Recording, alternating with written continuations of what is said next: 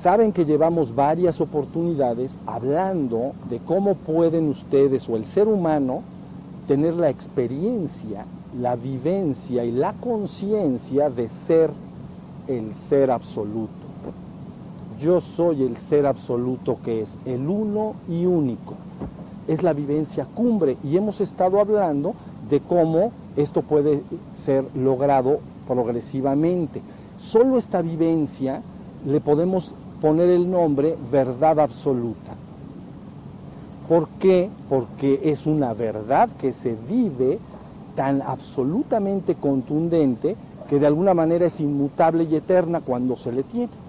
Entonces no se parece a las verdades relativas que los seres humanos experimentan en el mundo y que son transitorias y van cambiando. Toda verdad en el mundo que un ser humano experimenta es transitoria.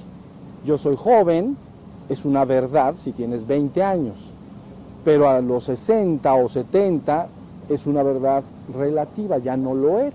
Yo soy viejo, entonces ambas son verdades. Entonces todas las verdades que el ser humano experimenta en el mundo de manera empírica, entonces están sometidas a la mutabilidad. Yo soy joven, yo soy viejo.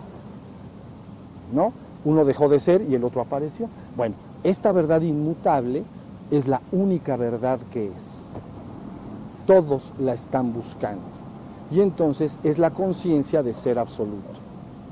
Y hemos estado explicando aquí gradualmente cómo puedes a través de la meditación ir encontrando dentro de ti mismo esa parte inmutable y eterna de tu propio ser.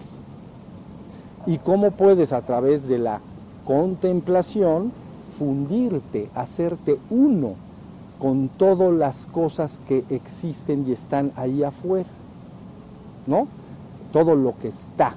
De tal manera que a través de la contemplación te experimentes no solo unido a todo lo que está, sino te experimentas como uno y único. Todo es uno y único. Yo soy todo. Todo lo que está ahí, yo soy.